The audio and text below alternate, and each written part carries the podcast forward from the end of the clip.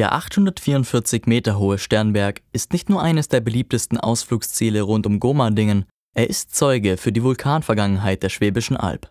Denn der Sternberg ist einer von 350 Vulkanen des Urach-Kirchheimer Vulkangebiets, auch als Schwäbischer Vulkan bekannt.